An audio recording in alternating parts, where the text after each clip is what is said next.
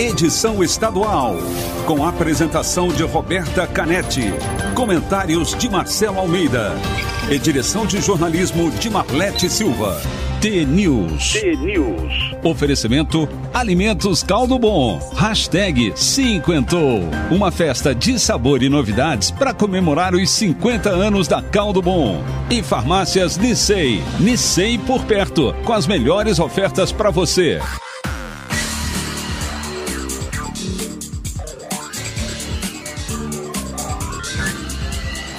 T-News. São 7 horas e 2 minutos. Um ótimo dia para você que está sintonizado na T, a maior rede de rádios do Paraná. Você ouve agora a análise das notícias desta manhã. Participa com a gente da programação pelo WhatsApp, o 41992 770063, com a transmissão ao vivo pela Rádio T para todo o estado, também em vídeo no YouTube e Facebook, o T-News desta segunda-feira, dia 26 de julho de 2021, começa já. Bom dia, Marcelo Almeida. Bom dia, Roberta Canete. Bom dia, Marquinho. Bom dia, nosso ouvinte de todas as manhãs. Dia 20 o quê? 26. 26 ou 27? 26. 26 de? 26 de julho, amanhã é 27. Acabando, hein? Tá acabando o mês já. Finalzinho. Passando muito rápido. Eu ia te perguntar sobre você maratonou as Olimpíadas no final de semana, mas não, Não, né? Eu dei uma, Tava não, sabe que eu dei, não, não, eu dei uma xeriteada assim no, no skate, que achei interessante, né? Pô, os caras, os japoneses, os americanos, todo muito, muito nervoso. Tinha um brasileiro lá que levou de boa, foi... Eu, eu não vi ele sendo premiado, mas eu vi que ele era diferenciado, interessante. E depois a, eu assisti um pedacinho do, do vôlei também, do vôlei feminino, que entrou com tudo, vôlei masculino também. Soube que a seleção brasileira acabou empatando, porque estava com um a menos, né? E o que Foi mais. um jogo chato. É, mas é muito. É, mas o que mais me impressiona é a não, a não torcida, né? Nossa, enorme, tudo, tudo é enorme no Japão, os ginásios, os estádios, arquibancada. E eu vi daí sim a, a ginasta brasileira que machucou o pé, essa eu vi. Vi a Rebeca, que é uma ginasta maravilhosa. Que arrebentou, né? Nossa, Foi não, muito não bem. treme em nada, vai pra final, já três finais. Mas é diferente, né? Sem gente é diferente. Eu fico imaginando que todos esses atletas de ponta, eles estão muito acostumados, né, com aplauso, né? Estão muito acostumados com, né, com a, com a, com a torcida do seu país. São, são, eles são pessoas internacionais, né? São os caras, os melhores caras do mundo. Mas enfim, é uma é uma Olimpíada diferente. Você assistiu alguma coisa? Eu assisti bastante, assisti o futebol, assi- consegui assistir ginástica, o skate eu perdi. É. Mas daqui a pouquinho a gente vai falar um pouquinho mais dos jogos. Mas o futebol assisti pela metade, porque É. não consegui acordar a tempo. Quando eu vi, já estava no segundo tempo. A feminina eu também vi. Teve umas da Nova Zelândia tomou um, levou seis dos Estados Unidos. Feminina é legal de ver também assim os Muito jogos. legal. É. Vamos que Isso vamos. aí, vamos lá. Tem alma T? Tem sempre. Alma T.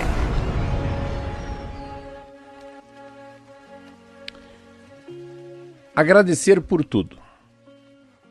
É difícil definir ou quantificar a felicidade. Acredito que isso seja um dos nossos deveres aqui.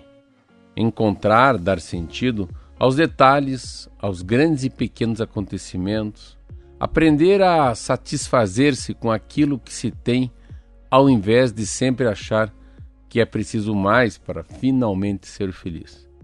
Não é uma questão de se contentar com pouco, mas de agradecer por tudo. Não é sobre não ir em busca do melhor, é sobre entender que o que já existe aqui e agora é o melhor que poderia acontecer neste momento.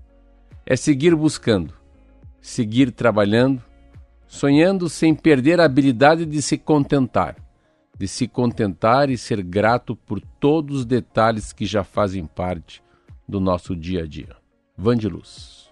Maravilha, são 7 horas e 5 minutos e a gente começa falando sobre o frio, não por causa de hoje, mas pelo que vai acontecer ao longo dessa semana, especialmente na região sul do Brasil. Mas o que é Começou a- verdade ou o que é mentira? O que é né? verdade, de Deus, a gente hein? já confirma agora o que é e o que não é. Ah, bom.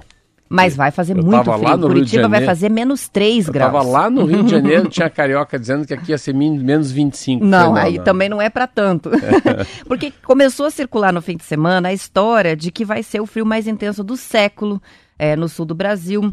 É, quem começou isso foi o Instituto Metsul de Meteorologia, que chegou a falar em sensações térmicas de 25 graus negativos em algumas partes do país. E a pessoa ficou desesperado, lógico. Mas a reportagem do Portal Plural foi lá ouvir o CIMEPAR, Defesa Civil do Paraná, para ver qual é, né? E viu que não é bem assim. Existe de fato uma massa de ar polar se aproximando do sul. Provavelmente a partir de quarta-feira as temperaturas vão cair bastante, vão despencar, mas a previsão do CIMEPAR é de que não seja nada muito diferente do que a última onda de frio que chegou ao estado na semana passada e que a gente registrou, inclusive, temperaturas negativas em várias cidades. A meteorologista Lídia Mota, do CIMEPAR, disse que as previsões atuais não justificam alarde. A Defesa Civil também se pronunciou, acalmou as pessoas e explicou que não há motivo para crer que a frente fria vai causar temperaturas diferentes daquelas às quais os paranaenses estão acostumados no inverno. Mas acabei de olhar aqui a previsão, né? Para os próximos Qual é dias. a previsão para quarta-feira? Vamos ver aqui. Vou olhar Menos também. 2 e na quinta-feira menos 3 em Curitiba. Então, é não, é uma, é uma frente fria mais forte do que a anterior. Mas não é tanto assim, né? Essa é a impressão que a Quando, gente quando tem. você vê, você vê Curitiba ou você vê Paraná? Eu vejo Curitiba. É. Você Mas vê- posso você- olhar no Não, mas não, veja aí. Você vê, em, você vê o Weather Channel, o que, que você vê? Não, olha aí mesmo. No meu é o Aqua, Aqua Weather, que é do, do sistema, né? Que, Que vem chique, junto Aqua. no celular. No do- meu da. É mesmo, não, no meu da quarta-feira de menos 2 a 12 na capital, quinta de menos 3. Caramba, caramba. É isso aí, é bem frio mesmo. Menos 3 a 11. E na sexta é frio ainda, meu Deus do céu. De 2 a 12. Sábado tem um casamento ao meio-dia, no máximo vai estar 14. Ixi, Maria. É frio mesmo. Eita, O interessante aqui para Curitiba é que não sei interior do Paraná, a gente tem que ver. Quarta-feira é, é terça-feira, muito pouca chance de chuva, 10% de chance de chuva. Quinta-feira, 3%, é muito sol na quinta, muito sol na sexta. Quarta, quinta e sexta com sol. Sábado o bicho começa a pegar e domingo chove. É, eu tô olhando a previsão para quinta-feira, por exemplo, que é o dia que aqui é, vai ter esses menos 3 graus. E para as outras cidades do Paraná, nem tanto, viu?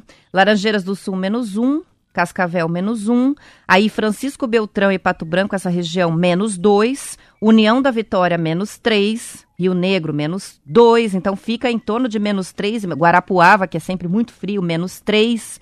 Então essas serão as nossas mínimas, e não menos, e não sensação térmica de Menos menos 25, tá? Você recebeu?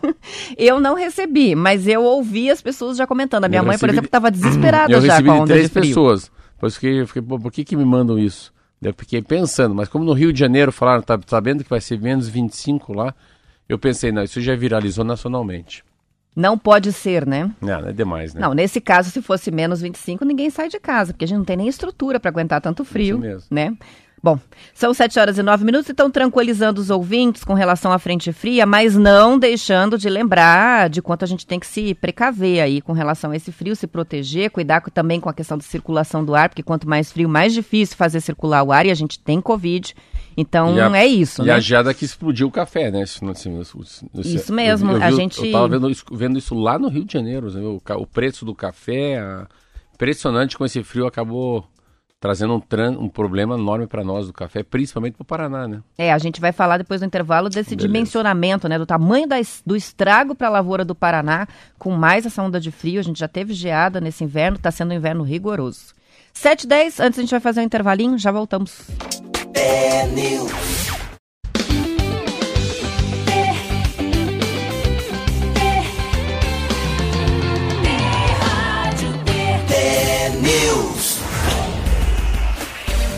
São 7 horas e 15 minutos e, conforme avança a avaliação feita pelo governo federal e pelas instituições de pesquisa sobre os efeitos da geada da semana passada, já vai se dimensionando o tamanho do estrago na lavoura de café do Paraná, também Minas Gerais e São Paulo, com essa nova onda de frio.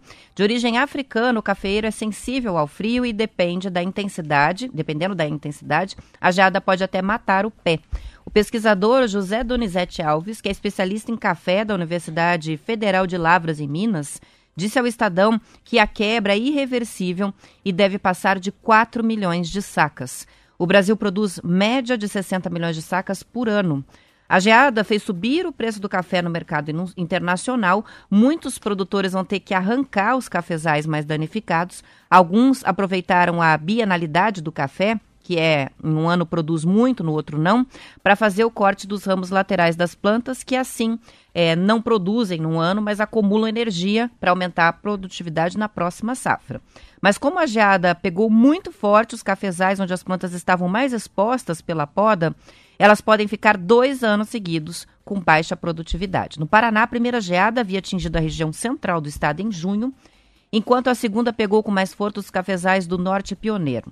Segundo o especialista em café do DERAL, Departamento de Economia Rural do Paraná, Paulo Sérgio Franzini, Quase 50% da safra atual do estado já foi colhida, então o impacto é pequeno, mas com perda na qualidade do café. Já a safra do ano que vem terá comprometimento maior. Ele explicou que a geada pegou as plantas estressadas pela seca e pela colheita, o que potencializou os danos o custo para formar um cafezal gira em torno de 20 mil reais por hectare, o que dá uma ideia do possível prejuízo. Café está ficando assunto agora em rádio, né? A gente fala todo dia, toda todo, semana a gente semana. fala sobre café. Eu estava lendo essa revista aqui, essa, mas ele é muito legal. Eu nem sabia que 18 anos existia uma, uma revista chamada Expresso sobre o café. E agora eles... Linda a, a, a, a, parte gráfica da revista, que capa é, bonita, é bonita que, né? o tom, é muito bonita a revista. É, e ele está falando muito, essa aqui ele fala muito sobre as histórias do café com as mulheres, assim, e também a história do café na cidade, no campo, é, os diversos maneiras de tirar o café. Tem uma linda aqui também que fala é, a, o ritual de ir a uma cafeteria, que já era algo precioso, agora parece ter ganhado um ar de urgência são os efeitos da pandemia em diversos países quando o assunto é o café. Então o café demandou, como a cerveja demandou muito mais, mas o café agora ele é um chamariz, né, para as pessoas se abraçarem, se falarem, conversarem, se encontrarem. Então, mais do que se encontrar num pub, né, para fazer um happy hour, é se encontrar para tomar um café.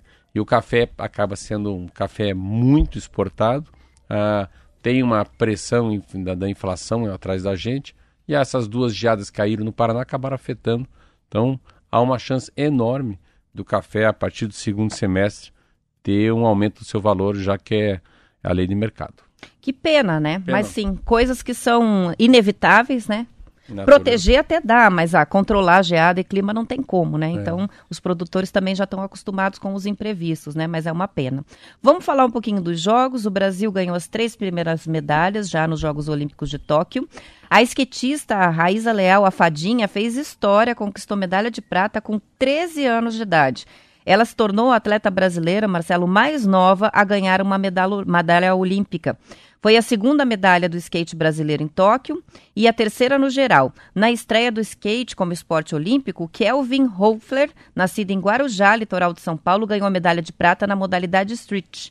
A segunda medalha brasileira foi o bronze, trazido pelo judoca gaúcho Daniel Gardin, Gardnin, na categoria meio leve até 66 quilos. Meu Deus, como ele chorou depois de ganhar não, não é, a vi, medalha. Vi, é? Nossa, ele não conseguia falar, não conseguia dar entrevista, ele só abraçava a treinadora técnica dele lá e chorava ganhou a medalha de então, bronze. Tem dois no skate e um no, e um no, no judô, judô, né?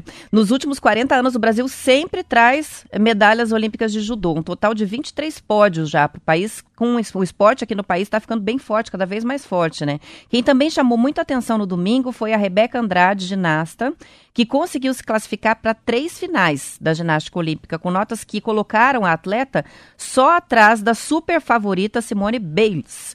Já o Biles Bios. Bios. Bios. A gente ficou discutindo no intervalo e eu falei errado. A gente falou, como é que ai. será que fala certo? I, Bios. E em inglês é ai. Isso aí.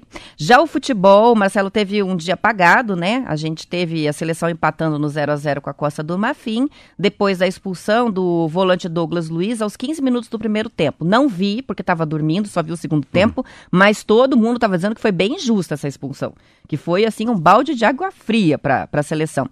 Mas, enfim, ganhou a primeira, essa segunda empate. Agora a próxima partida é na quarta-feira contra a Arábia Saudita. Eu tô gostando da seleção de futebol, é mesmo, tô achando né? eles jogando bem. Eu gostei. do primeiro jogo que eu vi lá, o, parecia que ia ser uma goleada nossa, mas eu gostei muito de ver futebol. Futebol feminino é muito interessante. Maravilhosas, a, né? É, e agora começou a natação. A grande, a grande chatice dessa, dessa Olimpíada é o horário, né? Que são 12 horas, eu acho. 13, é igual a Austrália. 12, 13 horas de fuso, então. Eles estão 12 horas na nossa frente, então, né? Fica, é, para nós é impossível ver alguma coisa que a gente está fazendo. É engraçado rádio. ver competição de remo à noite. É. Fala, como assim? não é? Mas é interessante também ver as competições que não existiam, né? Como o skate e o, surf. O surf também eu vi. Vi o Medina passando, um marzinho, mas um marzinho, igual o brinco de falar, lento, uma ondinha fraquinha, mas o Medina também estava indo para as finais. É isso aí. Uma Olimpíada diferente, mas que tomara que o futebol pelo menos faça sucesso. Mas essa Rebeca eu assisti ontem, impressionante. A, a beldade dela, a beleza dela, o rosto dela. Tava contando para Roberto que fora da, da, da, no intervalo que ela vi uma moça falando ontem no Sport TV que ela nunca fez tão bem na vida. Primeira vez que ela consegue assim, sabe? Começo, meio e fim, não titubeou, não tremeu. Foi engraçado de ouvir com os comentários da Daniela Hipólito, que conhece as atletas muito bem, chegou a competir junto com elas, a Flavinha e a Rebeca, né? E agora já está aposentada da, das Olimpíadas e está comentando no, nos canais. Acho que no Esporte TV ela estava falando. E muito interessante de ver o quanto ela vibrou. Ela falou, ela simplesmente acertou tudo que tinha que acertar. Ela teve uma, uma frieza, porque pensa o nervosismo de você estar tá se apresentando, ainda mais na ginástica, que cada detalhezinho é, você vê a Flavinha se machucou, né? É. Mas foi muito bonito de ver a firmeza dela. Ela no solo, Não. meu Deus do céu. Agora, ah. que peso, né? Em segundo lugar geral, três medalhas para disputar. O Brasil não está é, entre as classificadas por equipe, então são as medalhas que a gente pode trazer. E a Flavinha tem uma medalha para disputar aí que ela foi para a Rebeca acho que vai virar grande, vai virar grande, a grande, a, o grande astro, né? A grande estrela da Olimpíada, da Olimpíada. Pelo, pelo Brasil. Isso aí. Bom, hoje a gente tem triatlo, seis e meia da tarde, surf às sete horas da noite, masculino, quartas de final e feminino também. Tem handebol feminino às onze da noite, natação, finais 100 metros costas, masculino, que a gente tem lá o Guilherme Baceto e o Guilherme Guido. Tudo isso com transmissão de Esporte TV e Band Esportes. Daí tem o judô eliminatórias feminino, que tem a Kathleen Quadros, inclusive foi uma das que entrou com com a, com a comissão brasileira, né? É a primeira mulher a ganhar uma medalha olímpica em esportes individuais para o país, bronze Pequim 2008. Ela tenta voltar ao pódio agora. Também tem judô hoje, mais natação, borboletas 11h40 da noite, hum. isso que você falou, dura o horário, né? É. Quem acorda cedo. E depois, na madrugada, entra vôlei de praia e também é, surf, canoagem, o vôlei de praia masculino, ciclismo às 3 horas da manhã, judô às 5 da manhã. Então, quem então, quiser virar que madrugada. tem esporte. E tem atleta brasileiro disputando em várias das categorias. São 7 horas e 24 minutos para a gente voltar à realidade, porque as Olimpíadas estão ajudando um pouco aí. A gente fala menos de, de Covid, é. mas não tem como escapar. Com o avanço da vacinação, redução na ocupação dos leitos da UTI, de enfermaria para Covid, já está se percebendo movimento nas cidades de volta, ou quase volta à normalidade. Marcelo, em Curitiba, por exemplo, os parques lotaram no final de semana. Teve inclusive congestionamento para entrar no Barigui. Ainda que existam razões para otimismo, os médicos lembram que a pandemia não acabou, as mortes continuam ocorrendo. Em entrevista à Folha de Londrina, o infectologista Ronaldo Cunha destacou que os números seguem altos porque a redução está sendo lenta, já que acompanha o ritmo da vacinação, que não vai lá como a gente queria, né? Ele chamou de absurdo o número de pessoas que continuam morrendo diariamente no Brasil por causa do novo coronavírus. A média móvel calculada ontem indicava 1.100 óbitos diários no país. Entre as pessoas entrevistadas pela reportagem, a principal mudança de comportamento é no contato social. Muitos contam que voltaram a interagir com amigos e parentes, fazendo e recebendo visitas. Segundo a antropóloga Maria Cristina Neves, a explicação para o comportamento que se vê nas ruas está na essência do ser humano, que é impaciente, ansioso por natureza e intransigente. Ela acredita que, como a pandemia se arrasta desde março do ano passado, as pessoas se agarram aos sinais de melhora para relaxar. Não tem o que fazer, né? Assim, eu, eu, não, eu não fico com esse olhar desse cara que é tudo é ruim, um absurdo, enfim. Faz parte, ser humano, todo mundo preso há um ano e meio. Uh, eu voltei ontem do Rio de Janeiro, uma coisa interessante, você vê como o mundo está a volta é muito grande.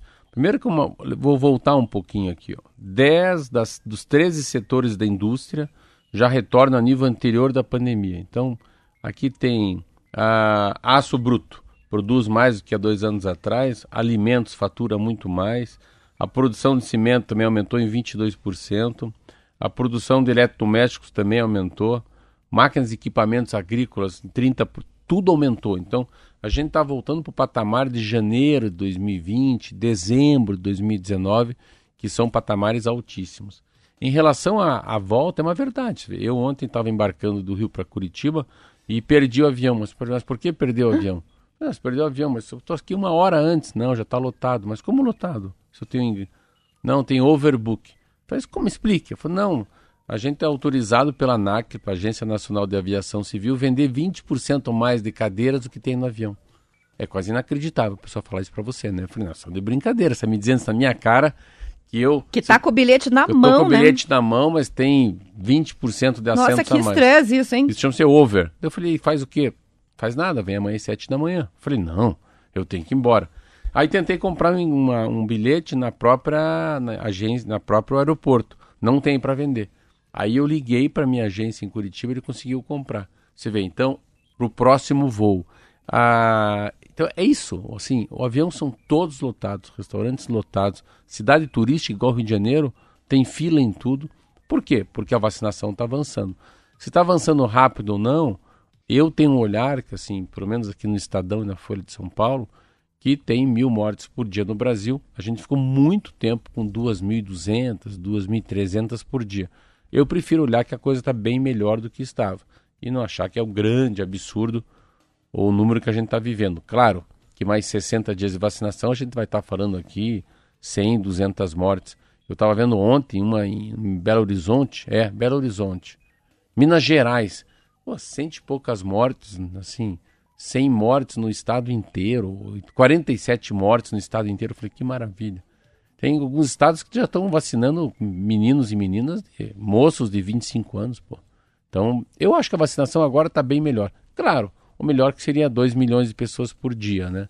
Esse número a gente não alcançou ainda. São 7 horas e 28 minutos e com relação ainda à Covid, um ano após a alta hospitalar por Covid, 60% dos pacientes ainda estão com algum tipo de sequela, fraqueza, fadiga, falta de ar, dificuldade de concentração e memória. Essa é a primeira conclusão de um estudo feito pelo Hospital de Clínicas da USP. Entre esses casos, conhecidos como Covid longa, o síndrome pós-Covid, tem causado preocupação em todo mundo, não é uma coisa daqui, lógico, né? Porque são frequentes, têm impacto na qualidade de vida e pelo custo que vão representar ainda ao sistema público de saúde. O trabalho está acompanhando 750 pacientes que ficaram internados lá no primeiro semestre do ano passado. Um terço ainda tem alterações pulmonares, 58% tem pelo menos um sintoma emocional ou co- cognitivo, como perda da memória, 42%, 33% tem insônia, concentração prejudicada afeta 31%, ansiedade 28% e depressão 22%. São os novos protocolos. Hoje também tem a matéria chama-se Nutrição é arma contra sequelas pós-Covid. São agora os. Ah, é? É, E isso é legal da gente falar. Vamos Fala trazer amanhã. amanhã. isso aí. Então são os protocolos. Porque por que perdeu o paladar? Qual que é a consequência? Quando é que vai voltar? Então a gente está vivendo muito mais o protocolo pós-pandemia do que a gente falava muito aqui o protocolo do entubamento, né? É, é cuidar agora, fazer pesquisa em cima dessas pessoas que têm um tipo de sequela. E o que deveriam fazer ou devem fazer para que a sequela seja extinta ou pelo menos reduzida. São 7h30? Sim, amanhã vamos voltar nesse assunto, porque esse assunto é muito legal. A questão da nutrição pós-Covid, a gente tem ouvintes com certeza que gostariam de saber o que fazer para amenizar aí os efeitos pós-doença, né?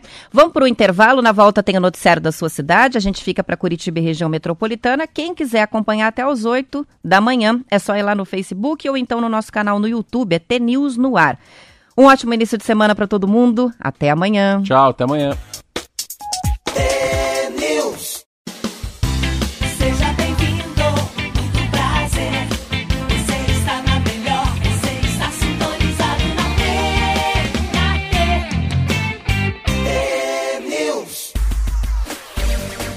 São 7 horas e 34 minutos. Uma das marcas comerciais mais antigas do Brasil, a Mate Leão, está completando 120 anos e a direção da empresa acredita que ainda tem muito crescimento pela frente. Em entrevista à Folha de São Paulo, o presidente da empresa, Dirk Schneider, contou que o brasileiro consome entre 10 e 20 xícaras de chá por ano, enquanto nos países vizinhos o consumo per capita é 10 a 15 vezes maior. A Leão nasceu em Ponta Grossa, se mudou para Curitiba depois que um incêndio destruiu a fábrica ainda no início dos anos do século XX. Em 1918, uma das filhas dos fundadores, que estava na linha de sucessão da empresa, morreu de epidemia de gripe. Para garantir a sucessão familiar, foi sugerido que o viúvo da moça, que morreu de gripe, se casasse com a irmã mais nova dela. O casamento aconteceu e assim nasceram herdeiros para dar continuidade à empresa, bem coisa de antigamente, né? Há 15 anos, o Mate Leão foi comprado pela Coca-Cola, mas a empresa continua com a sede em Curitiba. A força dela, né? Eu, eu, eu, eu viajo muito para o Rio de Janeiro e assim, o Mate Leão um negócio surreal, assim. É, ele virou uma marca nacional, onde vai ter com limão, com pêssego, garrafinha, garrafona. E os outros não pegaram. Interessante, eu lembro muito que Curitiba tinha o mate real. Tinha é mate, mesmo? Lembra disso? O mate leão. Mas o mate real sempre ficou assim meio um pouco atrás. Era, antigamente tinha Fanta Uva e Crush. Também não vai. Tem uns que ficam na frente, né? Para café, para cerveja. Tem uns que ficam no, um segundo patamar, né? Você pega, vai tomar um chopp, o chopp é da Brahma, a cerveja antártica, ninguém fala em skin cariol, né? O cara fala da, dessas mais vendidas. Mas o é mate real existe ainda, tô até vendo, fui até conferir, porque eu falei, parece que eu vi no mercado esses dias, ainda tem. Mas era uma coisa assim, um do lado do outro, preços parecidos, era bem uma competição direta entre mate real e É. mate leão, e agora não é, né? Tem mercado não que você sei, passa e nem não- vê o mate eu nem real. Sei, eu nem sei como é que é. Eu sei como é que é o rótulo de qualquer leão. Mas o, o, o chá mate real, não sei como é que é. O que é legal dessa história, assim, muito, muito legal, é, é quando você vai nesses. Eu fui, no, eu fui nessa região de São Mateus do Sul conhecer um pouco mais sobre a erva mate. Mas a história dessa. A, a- a função, a força que essa família tinha pro desbravamento do Paraná em 1900. Então, quando a gente fala família Fontana, família Leão, né? Tudo que tem ali perto da escola estadual, né? O castelinho da família Leão. Então, aqui tem o, o castelinho do Batel, essa história dessas famílias que eram a base dele, eram famílias, né? Da erva mate, eram os barões da erva mate, né, tinha os barões do café. Mas é eles que, de fato, fizeram uma diferença enorme no estado do Paraná. E mais do que isso, né, esse cinturão, né, tudo que está perto do Rio Iguaçu, um pouco para cima e um pouco para baixo, como fosse a mata ciliar, né, mais ou menos do Rio Iguaçu, tem muita, muita plantação de mate. É um troço muito lindo. Eu fui ver a produção do mate, né? O mate tem uma ele tem uma sapecagem, uma coisa muito linda. Quando o mate chega, o mate chega em natura, numa grande fábrica que tem aqui em São Mateus do Sul, que eu fui, ele é sapecado. Então, tem o dia de sapecar porque o forno tá ligado para sapecar. Sapecar é quando você pegar a carne e jogar a carne naquela brasa forte. E interessante que não importa a tua condição financeira, a empresa recebe todo mundo. O que traz 20 quilos, 50 quilos, 100 quilos, uma tonelada, 10 toneladas de erva mate. Então fica uma fila, o cara com a carroça, o cara com, com o Fiat dele, o outro com a Rural, o outro com o caminhão, o outro com uma carreta nova, todo mundo esperando passar a pecar, né? É porque fosse uma. É como se fosse uma associação de, de, de catadores de lixo reciclado, sabe? Eles, eles recebem a erva mate na- de, toda a região para depois. Como se aí- fosse uma central, uma né? central, isso mesmo. Mas muito legal. E a gente está falando aqui da, da história da, do Mate Leão, que é o, a grande sacada, ah, é que eles precisavam se expandir, a família preferiu vender. E eu, eu li uma matéria uns 15 anos atrás, quando foi vendido, não sabia que era 15, que o Mate Leão precisava ter uma capacidade de penetração no, no Brasil. E a Coca-Cola tem em todos os lugares de todas as cidades do país ela tem uma portinha aberta que vende Coca-Cola. Então o Mate Leão, ele foi como fosse assim, ele segurou no rabo do foguete, entendeu? No rabo do, do cometa. E se aonde tem Coca-Cola tem Mate Leão. E eu achei interessante esse dado que está aqui, de que o brasileiro consome até 20 xícaras de chá por ano e os países vizinhos têm um consumo per capita 10 a 15 vezes maior. Não é mesmo um hábito tão brasileiro. Não. O café por aqui faz mais sucesso que o chá, essa é a verdade. Eu tenho dificuldade, até eu tenho que me policiar para tomar chá. Porque senão você. Não sei você, mas eu acabo chá. tomando café o dia É, inteiro. não tomo chá, não, chá, não vem pra mim. Você vê, se compara, se você for pro Paraguai é perceptível, Uruguai é perceptível e Argentina também. Então, se a gente falou países vizinhos, Países Ah, vizinhos. isso aí, são É os isso. três. Eles tomam muito mais mate do muito que a mais, gente, né? é. Então, mas, mas é um hábito legal o de tomar chá. É. um hábito. Eu admiro as pessoas que têm esse hábito e tento colocar dentro da minha dia, até dentro da minha rotina, até não por causa do mate em si. Eu sei que o mate tem uma porção de propriedades legais, assim, mas ele é um, um chá que desperta, é um chá que deixa você mais é, ligado e não relaxado, né? Mas os chazinhos, camomila, erva doce, também tem dessas marcas no, no supermercado. É super terapêutico, é uma ótima bebida para o frio e é uma questão de hábito mesmo, né? Eu Será? acho que de É. criar uma rotina de ter o horáriozinho É do chá, fim da tarde Como e é tal. que você sai do hábito do café? Eu não tenho coragem das 5 horas pedir um chá e não um café, entendeu? Quero dizer, É, mas já, fim de tarde já não era mais hora de estar tomando café e a gente continua, né? é, são duas coisas que eu acho que fica é hábito pra mim, é tomar sopa e chá. Meu Deus do céu, você vai pedir uma sopa? Não, vamos pedir um estrogonofe, não, uma sopa. Sopa eu acho que é uma coisa que é hábito, e eu particularmente não sou fã. Também não é? Lá em casa é difícil. Lá em casa eu sirvo a sopa e já descem com as placas. Sopa não é janta.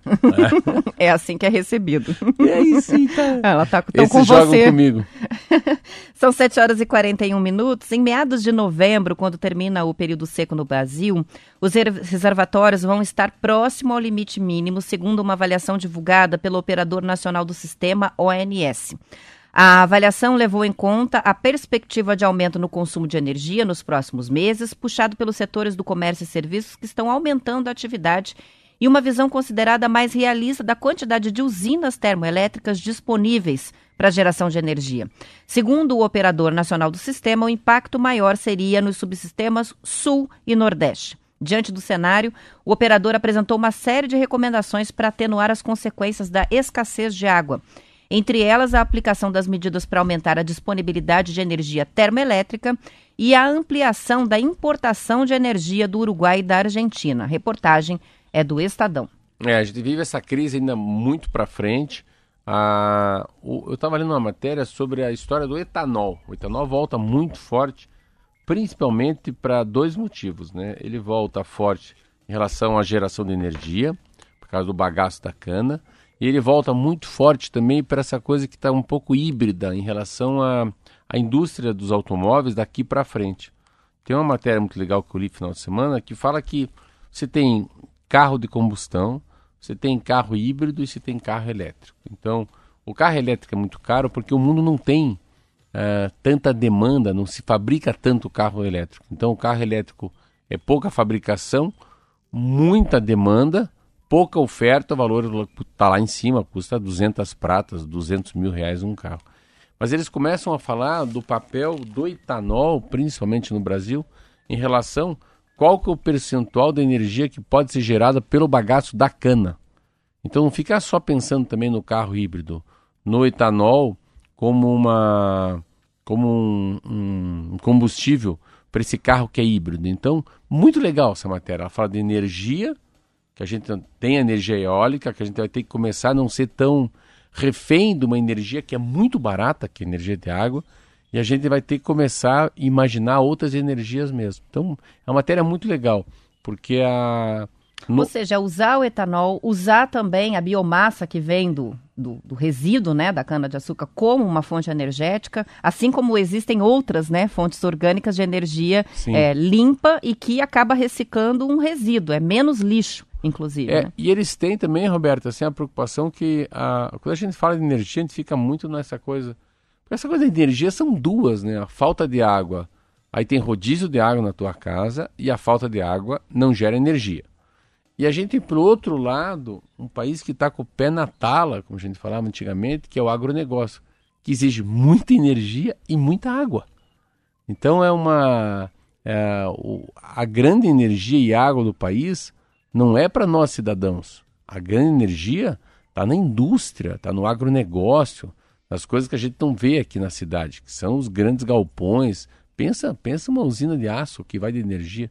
Então essa é a sacada. Mas muito legal essa capacidade que a gente está vivendo, assim, dessa coisa da, de quanto né, a mudança climática, a descarbonização da, da, da- do país, né, está levando a sério, está sendo levado a sério daqui para frente. Isso aí, são 7 horas e 44 minutos. Eu- Eu quero compartilhar uma curiosidade sobre Hum. o que a gente fez na sexta-feira aqui, que foi o sorteio do Dia dos Avós. É, primeiro, lembrando que hoje é Dia dos Avós, então parabenizando todos os vovôs Tava e vovós que nos, já, né? ouves- nos ouvem agora. E uma coisa que eu só descobri depois do sorteio, lembra que era um monte de netinhos que fizeram homenagem para a avó que ganhou o sorteio, né? A Francenine, Giovana, Cecília, Caroline, a Júlia e a Natália. A gente nem conseguia ler Lembro. lá. E no fim, a, a homenageada é a única pessoa que participa de todas essas participações que a gente registra diariamente é, e, se, e, e- e se coloca como a vovó Umbelinda. E foi ela que ganhou. Ah, Várias vezes eu leio aqui, olha a que é participação da vovó Umbelinda. E foi ela que ganhou, no fim das contas. Ela era Ah, a ela- vovó ela homenageada. Olha ouvinte, que, sorte. então, é a nossa, o símbolo das vovós Você não, aqui no sabe, T-News. você não sabe de onde que ela é. Ah, Sim, vamos ver aqui de onde que. Campo Mourão. Campo Mourão. Campo Mourão, a família inteira de Campo Mourão. Então fica aí um beijo pra vovó Melinda, que eu não sabia que era ela a homenageada, que no fim ganhou. E merecido, porque participa impressionante. Todos os dias ela assiste pelo Facebook. Que E todos os dias ela comenta aqui. Agora vai ouvir no radinho Que também. legal. Parabéns bom. ela. São 7 horas e 46 minutos. Antes da gente ir pro intervalo, falar rapidamente do futebol, porque o Coxa perdeu a invencibilidade, mas eu gostei de ter perdido pra quem? Pro Operário. É. O Coxa perdeu pro Operário. Ontem, então 1 a se 0. ajuda, né, dentro do- da segunda divisão, porque É. eu também quero que o Operário se dê bem. mas enfim, preferia que tivesse sido do Coxa, mas não fiquei tão é, Eu, triste. fiquei, eu, vi, eu peguei, cheguei em Curitiba, falei, ah, eu tava 1x0, tava lá no Rio de Janeiro. Quando eu cheguei em Curitiba, jogo encerrado 1x0. Operaram um time dificílimo. O Coxa ganhou uma vez dele numa fase da Copa do Brasil, que eu pude acompanhar lá em Joinville, dificílimo. E no Campeonato Paranaense, eu lembro que a gente perdeu uma ali também, de 1x0, no, no Krieger, lá no campo deles, em Ponta Grossa. Isso aí, ontem o, o Gustavo ganhou? Morigno não estava participando, estava suspenso, né? E o Coxa com vários desfalques. E aí acabou. é, continua em segundo lugar o Coxa, apesar dessa derrota, né? Mas a gente estava indo com 10 partidas sem perder. Então. Caramba. Foi um. Mas enfim, se tivesse escolher um time da segunda divisão para o Coxa perder, você também não escolheria Operário, o Operário? também. Pelo menos se ajudou ali. E o. Vamos ver o resultado do Atlético aqui. O, o Marquinhos já estava até O Atlético sinalizando. ganhou do Inter, né? Ganhou do Inter. Atlético venceu o Inter, ampliou a invencibilidade caseira, então tá aí. Então o Atlético tá. Ele tá até na frente do Flamengo agora. O Atlético Dois se. a um. 2 a 1. Parece que ele subiu um pouquinho, tá um pouco na frente do, do Flamengo, o Atlético Paranaense agora, melhorou, mas ainda não tá entre os O primeiros. Flamengo né? ontem, eu tava no Rio. Eu Cinco a um. passei por um carrinho, tava 1x0 pro São Paulo. 22 minutos depois, tava 5x1. 5 a 1 pro Flamengo, né? ganhou e ganhou bem. São 7 horas e 47 minutos. Vamos para um rápido intervalo, a gente já volta com o último bloco do T-News.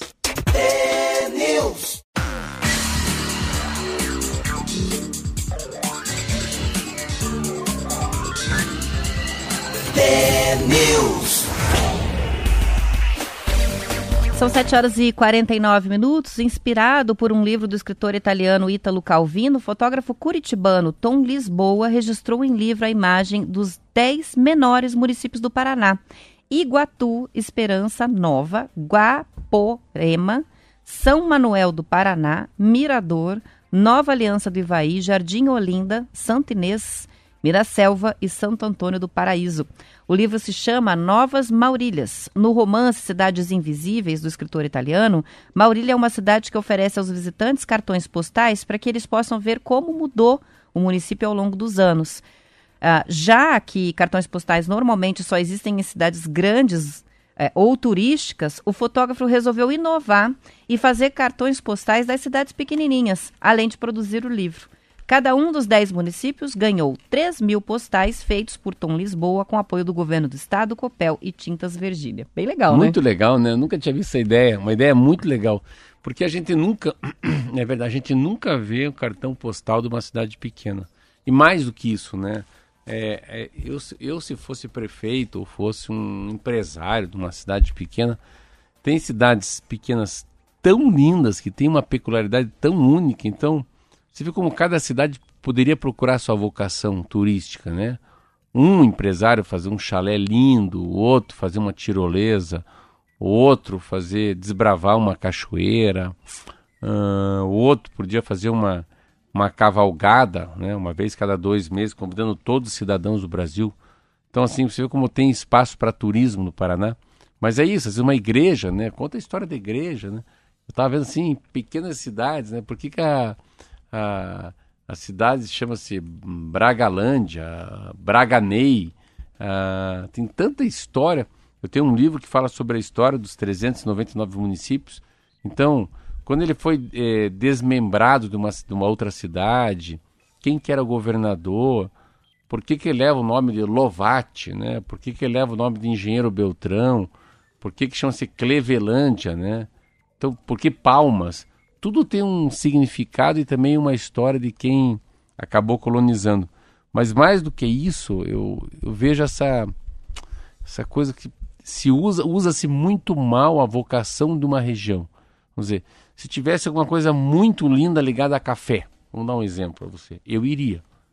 Eu iria muito. Você pega hoje que Vitimarsum. Vitimarsum é um lugar que vai muita gente no final de semana. Porque ela tem uma vocação por causa das faquinhas, né? Um amigo meu, que é o professor Renê, está lá agora também fazendo pão. É da Universidade Federal do Paraná. Então é mais uma atração. A atração que a gente viu aqui, né? Daí, aí já é, não é atração na cidade, que é Vila Velha, aí é diferente. Mas as cidades pequenas têm coisas pitorescas e muito legais para nós que vivemos em grandes cidades, Roberto. A gente fosse lá e falou, cara, nunca vi isso. Eu lembro que foi uma vez para mim aqui numa cidade chamada Maripá, que ela tem é, a cidade das orquídeas. Ah, é tem, mesmo? E quem tem, tem corrida de Tobata.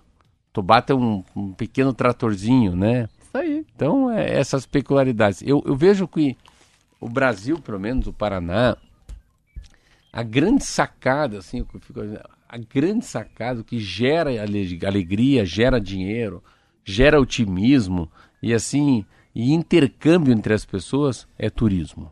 Turismo é um negócio muito forte, né? Turismo é uma. Você vê qualquer tipo de turismo. A Roberta estava dizendo que foi visitar a mãe dela em Itapema. Então coloca marido, filho, enteada no carro e vão embora. Já começa. Já paga gasolina, paga pedágio. Em algum... Passa para comprar um pinhãozinho, em algum tomar lugar, uma é, garapa. Em algum lugar lá em Itapema foram passear ou tomaram uma cerveja com a mãe, com o pai, ou tomaram um café. Então, a geração de emprego é, é muito forte quando a gente tem. Essa ideia eu, eu vou tentar ver se eu consigo ver uh, o que, que ele fotografou nessas pequenas cidades. Não, Jardim Olinda. Jardim Olinda é muito pequeno com Jardim Olinda. Tem uma que é Santa Inês, não? É Santa Fátima, uma coisa assim. Essa é perto de Maringá. É muito pequena também. Todas elas são. Tem uma que também é Santo Antônio. Vamos que... voltar, agora achei aqui. Tem o Tem... Jardim Olinda, Esperança Nova. Mas Esperança não lembro do que é. Mirador, é, Santa Inês. Santa Inês, Santa Inês. Daí tem Santo Antônio do Paraíso, que também é pequeno.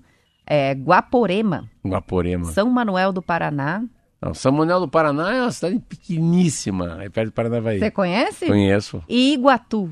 Iguatu eu acho que é perto de Cascavel. É, são cidades, eu não conheço nenhuma dessas cidades. A gente já falou algumas vezes Jardim Olinda, porque eu acho que era o menor colégio eleitoral. Lembra? É, que tinha menos eleitores é, do Paraná. É, é. acho que foi esse o motivo, ou talvez um desafio é. sobre o menor cidade em população. É. Jardim Olinda a gente já tinha falado algumas vezes. Mas eu achei a ideia bem legal. Eu acho que todas as cidades. É, eu adoro cartão postal, eu acho muito legal. E todas as cidades, não é eu acho, todas as cidades têm os seus encantos, têm os seus é, pontos turísticos, tem aquela capela, aquela igreja, ou aquela praça, ou alguma coisa, como você falou, né? De ser capital das orquídeas, de ser é, a cidade é. dos tratores. É. Então, Sabe, muito a, legal valorizar. A melhor sopa esses... de pinhão, a melhor paçoquinha, a cachaça mais forte. O que faz a gente ir até o lugar. No isso. fim, nem é isso que segura as pessoas é. no, no, ponto turístico, é. mas é o que faz elas chegarem até é. lá, né? É. Vamos lá conhecer então a Pronto. tal da capital das orquídeas. Aquilo que eu falo muito, a viagem é melhor que o destino às vezes. Exatamente, daí você chega lá e explora outras coisas.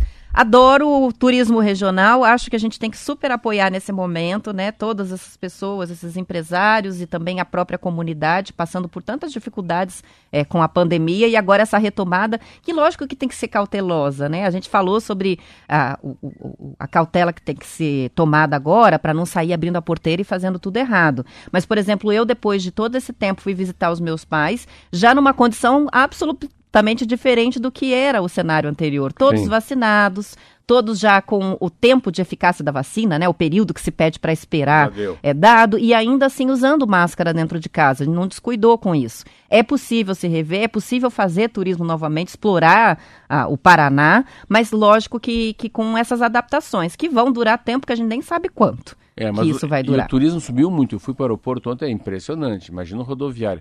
E, esse turismo interior, né? Para dentro do Paraná, para dentro do Brasil, já que vários países ainda nem aceitam que o cidadão vá para fora. Mas a, é, é o momento do turismo dar um pulo para frente, isso que eu digo. Se eu soubesse, assim, eu queria sábado, esse sábado eu queria viajar. Eu queria viajar para dentro do Paraná. Mas eu não sei muito bem para onde que eu devo ir, entendeu? Não, não sei o que que eu devo ver, quantos quilômetros fica daqui, se tem uma boa pousada para dormir. Você vê, eu fico muito naquilo que eu já fui. Ah, Passaúna, Passaúna, aqui tem São Luís do Purunã, tem um negócio que é legal que é Vitimarsum, pode ser que tenha alguma coisa ali perto do Quênio Quartelar, mas assim, podia ter uma cidade bem legal perto de Londrina pra gente ir. E eu não tenho essa informação, mas sei que Foz do Iguaçu é uma grande cidade turística. Então, a gente tem na cabeça as grandes cidades, né? Salvador, Bahia, Foz do Iguaçu, Gramado, Campos do Jordão, mas as pequenas a gente não tem. E às vezes tem coisas que você está buscando e estão nessas pequenas cidades. Por exemplo, eu sigo um grupo no Facebook que é o grupo dos trilheiros. Do pessoal que, que realmente faz De esse moto? tipo de turismo. Tipo, Não. não. é de colocar a mochila nas costas e caminhar. E sobe Ah, montanha, desce montanha, explora a cachoeira. E a quantidade de paisagens que você bate o olho e fala, sério, isso é Paraná? Então, cachoeiras belíssimas, paisagem natural, turismo rural, turismo de aventura. Mas será que tem Tem que infra? explorar. Tem piquenique, tem comida, tem, tem abrigo? Não parece ter muito. Leva uma banana ou um cacho Vamos de falar pro bananas. meu amigo Mário Celso Petralha, me inclua fora dessa. Isso aí. Ó, tem, falando me inclua fora dessa, o Rodrigo aqui tá, tá no, no grupo do, do Facebook, na transmissão da Rádio T, aqui dizendo assim, que eu estou de vermelho e preto, ele diz, a Roberta é atleticana de coração. E ele até mandou aqui, Ana, Ana, Ana, Roberta atleticana. É, Não, hoje- é, mas hoje você tá mesmo, vermelho, preto, batom. foi sem querer. É, tá tudo combinando. Na verdade, eu vou, vou me justificar, Fala a verdade, então. foi, foi, o 5x1. Não, é o 5 do Flamengo, Tá tem bom. nada a ver com o Atlético Paranaense, Vamos tá virar- bem? Vamos virar rápido isso. São 7 horas e 58 minutos e pra gente fechar. é, Ah, nem vou falar dessa matéria hoje, vou deixar essa matéria pra amanhã. Fala um pouquinho. Porque eu conversar. ia falar sobre o drone rural, as startups que estão investindo em drones rurais, mas eu acho que a gente pode explorar um pouquinho melhor esse assunto se deixar ele pra amanhã. E vou encerrando, porque já são 7 horas e 59 minutos. Eu É vou mesmo? começar o assunto, você vai reclamar. Porque Tá, não vai dar tempo então- de comentar. Então, aí, aí, então fala assim, amanhã você fala do drone e eu vou trazer um negócio bem legal, que é a dificuldade que tem os carros voadores de se certificarem no mundo. Ah, é? Então, a certificação é desafio para carro voador. Pode falar um pouco disso também. Outro assunto, tá? Tá Cheio de assuntos. Esse final de semana bombou de É. bons assuntos aí nos jornais. só coisa gente- você. Sabe qual a capacidade de pessoas num carro voador? Achei legal. Hum, Achava que era um, é quatro. quatro? Quatro pessoas por carro. Olha que legal, Eu eu, também não sabia. um eu também ou achei dois. que era tipo um mini helicóptero, assim, que vai só o, o motorista. Quatro pessoas, que legal. Mas a velocidade é meio alta. Hum. Um 240, 280, 320. Ai, É rápido, ai, ai, né? será que a gente encara isso? O Marcelo eu sei que sim, mas eu não sei não. Vambora. São 7h59, vamos encerrando por aqui. Um ótimo início de semana para todo mundo. Muito obrigada pelas participações nos diversos canais. Fiquem com a gente, amanhã às 7 estaremos de volta. Valeu, até amanhã. Tchau, tchau.